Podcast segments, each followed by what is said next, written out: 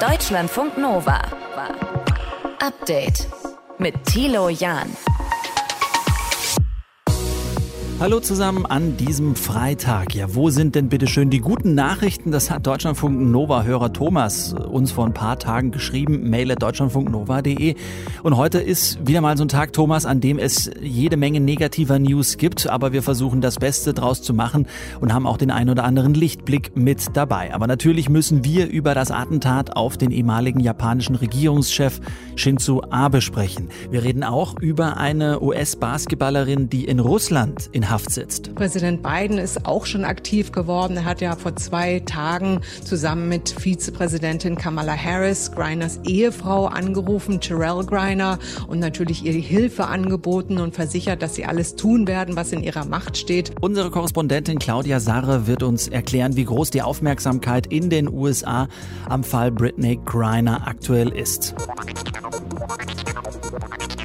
Ja, und die Musik wird man morgen am Samstag vermutlich in Berlin hören. Es gibt wieder einen Rave veranstaltet vom ehemaligen Love Parade Gründer Dr. Motte. Auch die Veranstaltung schauen wir uns heute genauer für euch an. Deutschlandfunk Nova. Meine Gedanken, unsere Gedanken sind bei seiner Familie, bei seinen Freunden und mit großer Trauer senden wir auch unsere Grüße an alle Bürgerinnen und Bürger Japans. Außenministerin Annalena Baerbock heute vom G20-Gipfel. Der ehemalige japanische Regierungschef Shinzo Abe soll von zwei Kugeln getroffen worden sein. Bei einer Wahlkampfveranstaltung befand sich erst im kritischen Zustand. Dann kam die Nachricht heute, er ist an den Folgen gestorben. Ein mutmaßlicher Täter wurde auch festgenommen. Sprechen wir drüber mit Katharina von Tschurtschenthaler. Er berichtet für uns als Korrespondentin über Japan. Katharina, was weiß man denn über das Motiv dieser Tat und über den mutmaßlichen Täter? Also der mutmaßliche Täter, der wird zur Stunde immer noch verhört von der Polizei. Und was da nach außen dringt, ist durchaus etwas widersprüchlich. Es ist immer noch unklar, ob der Täter wirklich aus politischen Motiven gehandelt hat. Ähm, er hat wohl gesagt, dass er mit der Politik der Regierung und damit auch der Politik von Ex-Premier Shinzo Abe unzufrieden sei und deshalb ganz gezielt auf Abe geschossen haben soll. Aber dann wird er auch wieder damit zitiert, dass er keinen Groll hegen würde über die politische Einstellung des verstorbenen Ex-Premiers. Also da ist noch vieles unklar. Was aber schon klarer wird, ist, dass der mutmaßliche Täter wohl mehrere Waffen bei sich in der Wohnung hatte. Zur Stunde wird die Wohnung des Täters durchsucht. Die Polizei hat gerade eine Pressekonferenz abgegeben in Japan und Anwohner aufgefordert, die Häuser zu evakuieren, da die Polizei Sprengstoff im Haus des Täters gefunden haben soll. Was für Sprengstoff, welche Waffen genau, ist allerdings noch unklar. Es handelt sich aber wohl bei allen Waffen um selbst gebastelte Waffen. Mhm. Dann schauen wir uns doch vielleicht ein mögliches Motiv mal näher an. Shinzo Abe, für was für eine Politik stand er denn? Also die wichtigste Zeit von Abe war ja seine Zeit als Regierungschef von 2012 bis 2020, also seine zweite Amtszeit. Und für die ist er deshalb so bekannt, weil durch ihn das Land wirklich sehr stark nach rechts gerückt ist. Er hat auf der anderen Seite aber auch probiert, sein Land wirtschaftlich wieder voranzutreiben. Japan hat ziemlich stark gelitten unter der geplatzten Immobilienblase und mit seinen Abenomics, mit seiner starken Wirtschaftsreform, hat er eben versucht, Japan wieder nach vorne zu bringen. Eine ganz laxe Geldpolitik war da dabei, die Deregulierung von verschiedenen Branchen, aber damit hat er sich natürlich nicht nur Freunde gemacht. Es gab immer mal wieder Skandale um Abe und auch Rücktrittsforderungen aber er ist trotzdem oft wiedergewählt worden. War Shinzo Abe in Japan denn sehr beliebt? Ich weiß nicht, ob beliebt das richtige Wort ist. Er war auf jeden Fall sehr angesehen und das ja nicht nur im Inland, sondern auch im Ausland. Und auch nach seinem Rücktritt 2020, das war ja ein freiwilliger Rücktritt, er ist aus gesundheitlichen Gründen zurückgetreten, ist er immer noch so ein bisschen der Strippenzieher im Hintergrund geblieben. Er war so ein bisschen die graue Eminenz, war zum Beispiel auch etwas mitverantwortlich, dass der jetzige Premier Kishida, der ja sein Außenminister früher war, ins Amt des Premierministers gehoben wurde. Das heißt, er hat immer noch mitentschieden, wenn auch vielleicht aus dem, ich sage jetzt mal, sogenannten Unruhestand. Was für Auswirkungen hat äh, Abes Tod jetzt auf Japan? Stehen ja am Wochenende Wahlen an unter anderem?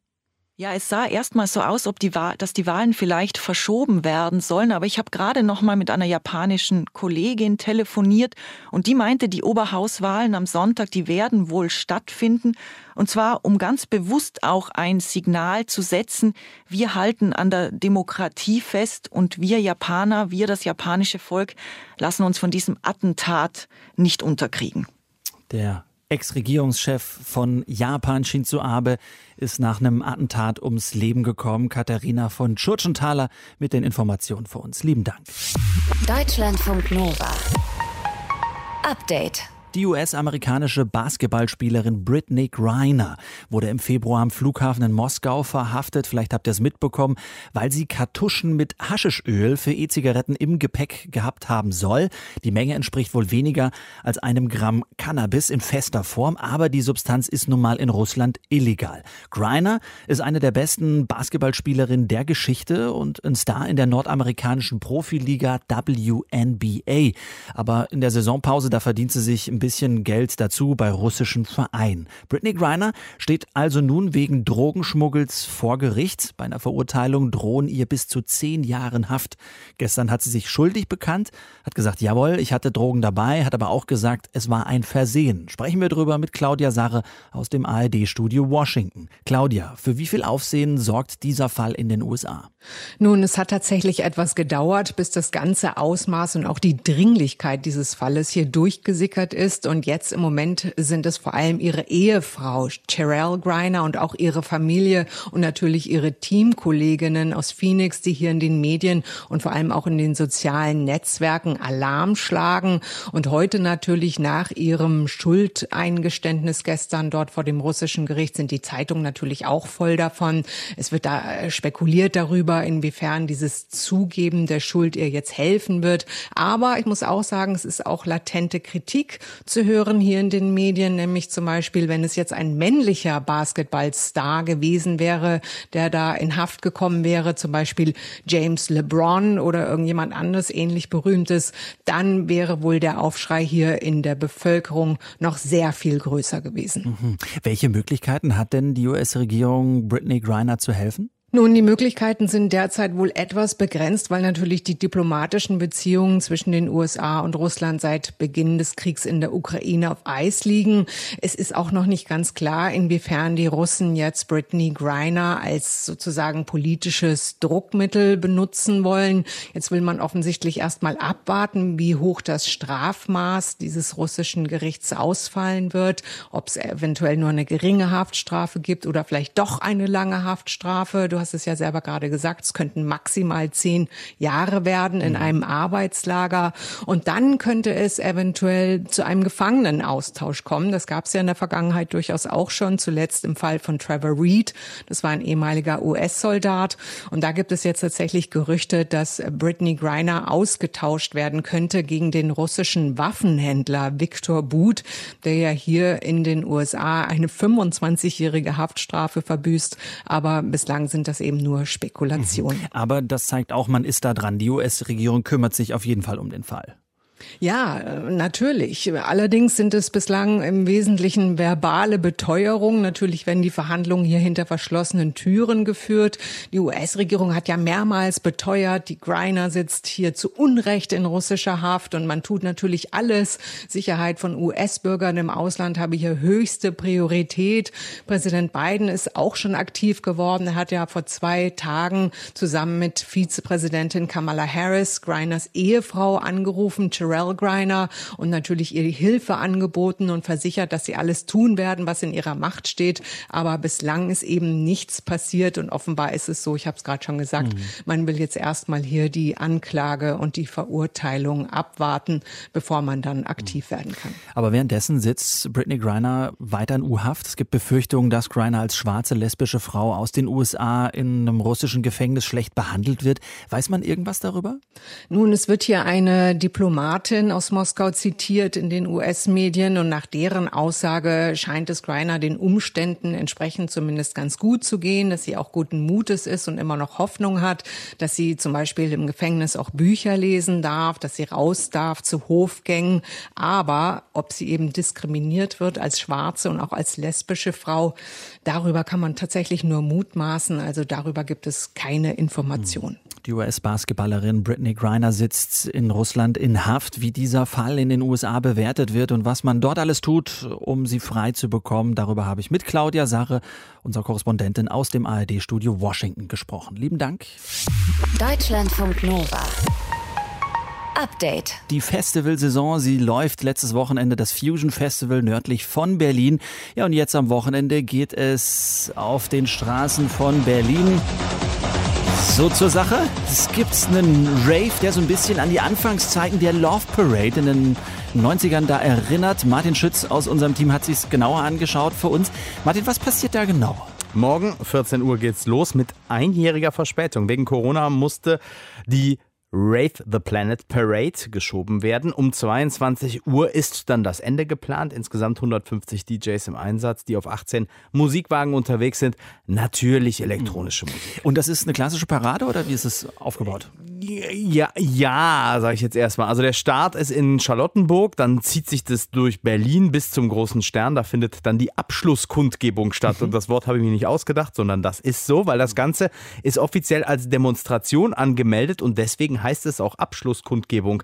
Da spricht dann aber kein Vertreter des DGB oder so, sondern es gibt halt auch Musik und Dr. Motte, der Organisator, der 1989 schon die Love Parade erfunden hat, rechnet mit insgesamt 25.000 Menschen, die dann da sind. Mhm. In den 90ern, wir haben eben schon kurz ja reingehört, wie es klang, waren ja mehr als eine Million Menschen. Ja, und vor. damals waren die Abschlusskundgebungen auch immer mit Love, Peace and Harmony mhm. äh, natürlich zu hören. Demonstrationen stehen ja eigentlich auch immer für was Politisches. Wie ist das jetzt bei Rave the Planet? Also die Demo will sich zum Beispiel mit dem Thema Nachhaltigkeit befassen. Es geht ja auch schon im Titel um den Planeten und am Sonntag will Dr. Motte den Tiergarten mit Freiwilligen vom Müll der Party befreien. Mhm. Aber Dr. Motte hat auch politisches schon im Vorfeld geäußert. Er fordert nämlich auch beispielsweise ein bedingungsloses Grundeinkommen für Künstler, weil die Pandemie einfach gezeigt habe, wie anfällig und abhängig die Szene ist. Mhm. Und aus seiner Sicht haben sich viele aus dem Bereich der elektronischen Musik zurückgezogen, weil einfach niemand mehr Geld hatte und es keine Möglichkeit gab, Geld zu verdienen. Und elektronische Musik und der Technologie Techno in Berlin sollen immaterielles Kulturerbe mhm. werden. Kann man sagen, wie da die Chancen stehen? Also der Antrag, der ist schon abgegeben, aber es ist einfach ein langer Prozess, der da jetzt äh, bevorsteht. Dass das möglich ist, hat im vergangenen Jahr die sogenannte Demo-Szene gezeigt. Das ist ähm, ja eine Gruppe innerhalb der Computerszene, die Kunstwerke herstellt, meist mit Musik unterlegte ganz kleine Animationsschnipsel. Und die waren die ersten im digitalen Bereich, die den Status Kulturerbe erhalten haben. Mhm. Dafür ist, und das sind die Grundbedingungen, wir sind ja immer noch in Deutschland, aber der Nachweis nötig, dass es sich um lebendiges Brauchtum handelt. So, und deswegen jetzt wieder eine Parade, damit auch klar ist, elektronische Musik hat in Deutschland ein Leben, ist lebendig und mhm. eben auch eine Tradition. Jetzt gehört zur Vergangenheit von Raves natürlich auch dazu, dass es die Katastrophe gab, der Love Parade in Duisburg im Jahr 2010. Spielt das eine Rolle bei den Organisatoren? Also muss man ein bisschen weiter ausholen. 2001 äh, hat das Bundesverfassungsgericht der Love Parade den Status als Demonstration damals entzogen, mhm. wodurch die Organisatoren die Kosten eben für die Müllbeseitigung, äh, da mussten sie selbst für aufkommen. Und das war dann irgendwann zu teuer und 2003 haben sie dann ihre letzte Love Parade organisiert und anschließend die Namensrechte verkauft. So, die hat die die Firma Lopavent des Unternehmers Rainer Schaller erworben und die Firma hat die Love Parade dann 2010 organisiert. Bei der es dann zu dieser Massenpanik kam. Genau, äh, in Duisburg hat die stattgefunden, 21 Menschen sind gestorben und mindestens 652 verletzt worden. Dr. Motte hat äh, mit also dieser Organisation dieser Love Parade, die dann letztlich in dieser Katastrophe endete, nichts zu tun und das ist zumindest soweit ich das jetzt sehe, auch absolut kein Thema eben mhm. bei der neuen Veranstaltung. Also muss getrennt voneinander betrachtet werden. Auf jeden Fall morgen startet ein Rave, der geht durch die Straßen. 14 Uhr geht's los. Äh, morgen vielleicht auch mit ein bisschen Verspätung, je nachdem, wann man dort ist, in Berlin. Deutschlandfunk Nova. Update. Er konnte das alles nicht fassen vor gut einem Jahr. In den letzten 24, 48 Stunden ähm, wurde nun gewahr, wie sehr hier versagt wurde und wie sehr wir unseren Ortskräften Versprechungen gemacht haben, die wir nicht halten. 20 Prozent von den Ortskräften sind in Deutschland, 80 Prozent sind es nicht. Das ist das Ergebnis dieses Einsatzes. Markus Grotjan vom Patenschaftsnetzwerk Afghanische Ortskräfte. Ja, die vielen Übersetzer, die vielen Köche, die Helferinnen, die Helfer der Bundeswehr bei ihrem Einsatz in Afghanistan, die dort zur Seite standen. Man hat sie zum Teil alleine gelassen. 21.000 sind laut Auswärtigem Amt schon aus dem Land geholt worden nach dem Abzug der internationalen Staatengemeinschaften und der Machtübernahme der Taliban. Aber viele sind immer noch in Afghanistan und viele andere Menschen wollen von den Taliban fliehen, können die aktuelle Situation nicht akzeptieren, so wie sie ist.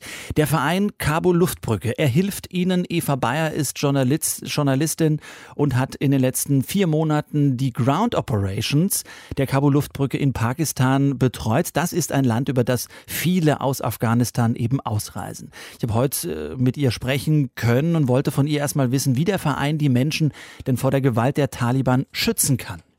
Also einen wirklichen Schutzraum in dem Sinne gibt es für viele Menschen in Afghanistan selbst quasi nicht mehr. Deswegen haben wir uns quasi dafür eingesetzt, die Leute aus Afghanistan herauszuholen. Das heißt, wir haben quasi bei allen Belangen in der Ausreise versucht zu unterstützen, also von Bestaffung von Pässen und Visa für Drittländer und natürlich bei der Ausreise selbst.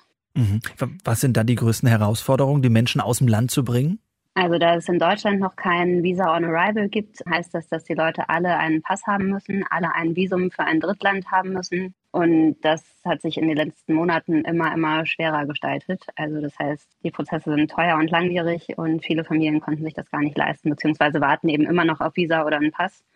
Genau. Hm. Nimm uns mal mit Du hast in Pakistan in den letzten Monaten gearbeitet. Was ist das dort für eine Atmosphäre? Und gleichzeitig, wenn du sagst, es ist so ein großer bürokratischer Aufwand, wie geht man dann mit so einer wartenden Zeit um? Also wir haben tatsächlich Leute bei uns gehabt in Pakistan, die schon seit Wochen oder Monaten warten, die wir untergebracht haben. Leute, die auf eine Familienzusammenführung warten, gerade Kinder und Jugendliche, die alleine reisen. Frauen, die alleine reisen, haben wir in letzter Zeit öfter rausgebracht, weil die einfach über die normalen Transportrouten keine Möglichkeit hatten, das Land zu verlassen weil sich in Afghanistan eben gar nicht mehr alleine auf die Straße wagen könnten. Die Stimmung ist natürlich angespannt. Also alle Leute sind erstmal erleichtert, wenn sie in Pakistan ankommen und hoffen dann aber natürlich darauf, dass es schnell weitergeht und sie in Deutschland dann endlich ihr neues Leben anfangen können. Mhm. Und das dauert dann doch für manche länger, als sie sich das erhoffen. Wer bekommt denn aktuell ein Visum und wie lange dauert das im Regelfall? Also die Prozesse sind sehr langwierig. Wir haben angefangen im März, glaube ich, haben wir die ersten neuen Case-Files eingereicht. Also da sitzt dann ein Team von unseren Leuten dran, drei, vier Leute, die zwei Wochen ungefähr brauchen, um so einen Case-File zu schreiben. Das sind mehrere Seiten, fünf, sechs Seiten oft, denen detailliert beschrieben wird, warum diese Person gefährdet ist. Das wird dann eingereicht und wir haben jetzt die ersten Rückmeldungen bekommen aus dem März. Also das heißt locker drei, vier, fünf Monate. Und was machen die Menschen in dieser Zeit? Warten. Okay. Was anderes kann man da nicht sagen. Also warten und hoffen, dass sie irgendwann die Aufnahmezusage bekommen. Die meisten von ihnen eben in Afghanistan, die müssen sich verstecken. Vielen von denen geht das Geld aus, weil sie eben seit Monaten sich schon verstecken müssen, nicht mehr arbeiten können, kein Einkommen haben. Und ja, das ist quasi ihre letzte Hoffnung. Das sind ja jetzt originär nicht alles Ortskräfte, sondern ja eben Menschen, die nicht mehr in dem Land sein möchten. Nichtsdestotrotz hattet ihr auch oder habt ihr auch Kontakt zu den Ortskräften in Afghanistan. Was hört ihr von denen? Also die Lage wird in Afghanistan immer verzweifelter. Auch hier natürlich besonders für Frauen, die inzwischen im ganzen Land nur noch mit Burka und mit männlicher Begleitung auf die Straße gehen können viele von denen, also ich habe viele kennengelernt, das sind äh, oft junge Frauen, Professorinnen, Journalistinnen, Richterinnen, also taffe Frauen, die wirklich auch schon in Afghanistan viel durchgemacht haben. Das war ja nie ein wirklich gutes Umfeld für Frauen. Und die sehen jetzt aber im Moment gar keinen anderen Weg mehr, als das Land zu verlassen. Hm. Unsere Außenministerin Annalena Baerbock hat versprochen, weiterhin Menschen in Gefahr aus Afghanistan zu retten. Und auch im Koalitionsvertrag ist ja von einer Reform des Ortskräfteverfahrens die Rede. Braucht es denn dann, würdest du sagen, trotzdem noch dieses zusätzliche Engagement von Vereinen wie Cabo Luftbrücke? Also wir fänden es persönlich total gut, wenn es das nicht mehr bräuchte. Aber leider gibt es immer noch Versorgungslücken und deswegen braucht es zivilgesellschaftliches Engagement auch weiterhin. Zum Beispiel, wie wir es gemacht haben in Pakistan für die Betreuung und Unterbringung von minderjährigen Alleinreisenden, von Frauen, die alleine unterwegs sind und für die sich sonst niemand zuständig fühlt. Und das ist ehrlich gesagt auch für uns relativ belastend, weil wir als komplett spendenbasierte Organisation schon sehr hart an unserem Limit sind und nicht wissen, wie lange wir unsere Arbeit überhaupt noch fortsetzen können. Und auch was dann mit den Leuten passiert, die wir bisher betreuen. Hm, ungewiss. Eva Bayer ist Journalistin, hat in den letzten vier Monaten die Ground Operations der Kabul-Luftbrücke in Pakistan betreut. Deutschlandfunk Nova. Update. Es gibt eben keinen Anspruch auf 25 Grad. Das sagt der Staatssekretär im Bundeswirtschaftsministerium Patrick Reichen zum Thema Heizen in Zeiten von Gasknappheit. Aber auf was denn dann? Also wo gibt es überhaupt einen Anspruch drauf? Der Wohnungsbaukonzern Vonovia sagt wiederum, um möglichst viel Gas in unseren Beständen einzusparen, da gebe es eine Nachtabsenkung der Heizungstemperaturen bei allen, die eine Gaszentralheizung haben. Immerhin ist das ein Viertel Million der Wohnung. Ist das frech oder ist das vernünftig? Und wie kann man überhaupt die Raumtemperatur bei sich zu Hause bestimmen? Deutschlandfunk Nova Reporter Stefan Beuting hat auf all das Antworten. Obwohl wir gerade Juli haben, obwohl die Wettermodelle für die nächste Woche sogar eine Hitzewelle versprechen, trotzdem hat das Thema Heizen immer wieder Gänsehautpotenzial. Denn wir wissen ja schließlich, Winter is coming. Und da ist die Volovia-Idee, die Nachtabsenkung bei 17 Grad zu deckeln, nicht so weit weg von der Vorstellung vom Leben im ewigen Eis. Uh. Und es gibt natürlich einen Rechtsanspruch, selbst äh, wenn wir Sommer haben und wenn es da in der Wohnung äh, mehrere Tage hintereinander weniger als 18 Grad hat, dann ist das sowieso schon ein Mangel. Hans-Jochen Witzke, Vorsitzender des Mieterbundes NRW, sagt auch, dass er verstehe, dass wir hier sparen müssen. Aber aus Mieterinnensicht denkt er an diejenigen mit besonderem Wärmebedürfnis alte Menschen, Säuglinge oder SchichtarbeiterInnen, die nachts wach sind. Ich halte nichts davon, wenn Vermieterinnen und Vermieter so tun, als müssten sie ihre Mieterinnen und Mieter bevormunden und ihnen sagen, was für sie und für Allgemeinheit gut ist. Das wissen die Mieterinnen und Mieter schon selber. Dafür brauchen die kein sich als Pädagoge aufschwingendes Wohnungsunternehmen. Witzke rät zu Mangelrügen. MieterInnen könnten Mietminderung geltend machen, sich zu Sammelklagen zusammenschließen. Aber ehrlich, wegen 17 Grad? Wir haben uns in Deutschland einen sehr hohen Komfort angewöhnt. Und verglichen mit dem ist 17 Grad natürlich schon mehr als frisch. Matthias Wagnitz, Referent Energie- und Wärmetechnik beim Zentralverband Sanitär, Heizung, Klima. Er hält die Idee für gar nicht mal so schlecht die Leute, die früher sich mit Kaminöfen und, und Kachelöfen auseinandersetzen mussten, die hatten zeitweise ganz andere Temperaturen. Als Notlösung, um Energie zu sparen, und das haben wir ja im Moment den Druck, ist das im Zweifelsfall machbar. Ein Wohnungskonzern sagt, 17 Grad nachts reichen. Das finden einige schlimm, andere finden es zumutbar. Ich fand es bis heute Mittag ziemlich irritierend, dass meine Vermieterin darüber bestimmen kann, wie warm es bei mir wird und wie das überhaupt funktioniert. Eine typische Auslegungstemperatur für Heizkörper im Bestand läge, liegt irgendwo bei 70 Grad. Wir sind jetzt also mitten in Matthias Wagnitz Fachgebiet. Vorlauftemperatur, Rücklauftemperatur, hydraulischer Druckausgleich, Heizkurve. So, also das ist jetzt wieder, was ich jetzt sage, mehr zur Info. Was ich lerne, VermieterInnen können nicht direkt meine Raumtemperatur absenken. Das mache ich weiter übers Thermostat. Aber sie können die Vorlauftemperatur des Heizwassers absenken, die Heizkurve abflachen. Die Heizkörper werden also weniger heiß. Und wenn der Vorlauf vorher so ausgemessen war, dass die Wohnung nachts, sagen wir mal, 20 Grad heiß werden konnte, dann wird die Vorlauftemperatur jetzt entsprechend gesenkt. Das hat bei Wohnungen, die wegen schlechter Dämmung schnell Wärme verlieren, natürlich einen stärkeren Effekt. Sie kühlen schneller aus. Und dann kommen wir wirklich nachts nur noch auf 17 Grad. Andererseits spart das eben eine Menge Energie. Und da ist so eine Hausnummer immer, dass man pro Grad Einsparung, die man also wirklich effektiv das ganze Jahr überfährt und nicht jetzt bloß an einzelnen Tagen, dann hätten wir ungefähr 6 Prozent pro Grad Raumtemperatur, die man absenkt. Wären wir also irgendwo bei 18 Prozent. 18 Prozent Energieeinsparung. Die Vonovia selbst, schätzt er konservativ, geht von ca. 8 Prozent aus. Das heißt aber in jedem Fall, Die zentral gesteuerte Absenkung der Vorlauftemperatur hat jede Menge Energieeinsparpotenzial. Auch wenn es natürlich schöner wäre ohne Bevormundung. Selbstverantwortlich. Aber ich glaube, die Erfahrung aus den letzten Jahren ist, dass viele an der Stelle einfach nicht mitgemacht haben. Und äh, Energie war, auch wenn wir das alle nicht hören wollen, vergleichsweise günstig. Es hat bis auf die unteren Einkommensgruppen eigentlich nicht wirklich wehgetan.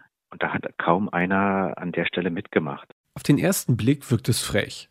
Ein Konzern bestimmt, welche Temperatur in meinem Schlafzimmer herrscht. In normalen Zeiten anmaßend. Ich denke mir, vielleicht werden wir uns in ein paar Monaten fragen, worüber wir uns hier eigentlich aufgeregt haben. Wir müssen einfach vor Augen halten, was könnte die Konsequenz sein, wenn die Krisensituation sich ausweiten sollte. Und das kann im Extremfall dazu führen, ohne jetzt da Angst schüren zu wollen, dass uns auch zumindest punktuell wirklich das Gas ausgeht und wir Sperrung haben. Und dann ist, glaube ich, eine Zeit lang etwas unkomfortabler zu leben, um diesen Punkt möglichst lange nach rauszuzögern, bis es eben wieder wärmer wird und wir das Problem nicht mehr haben, ist dann, glaube ich, das kleinere Übel.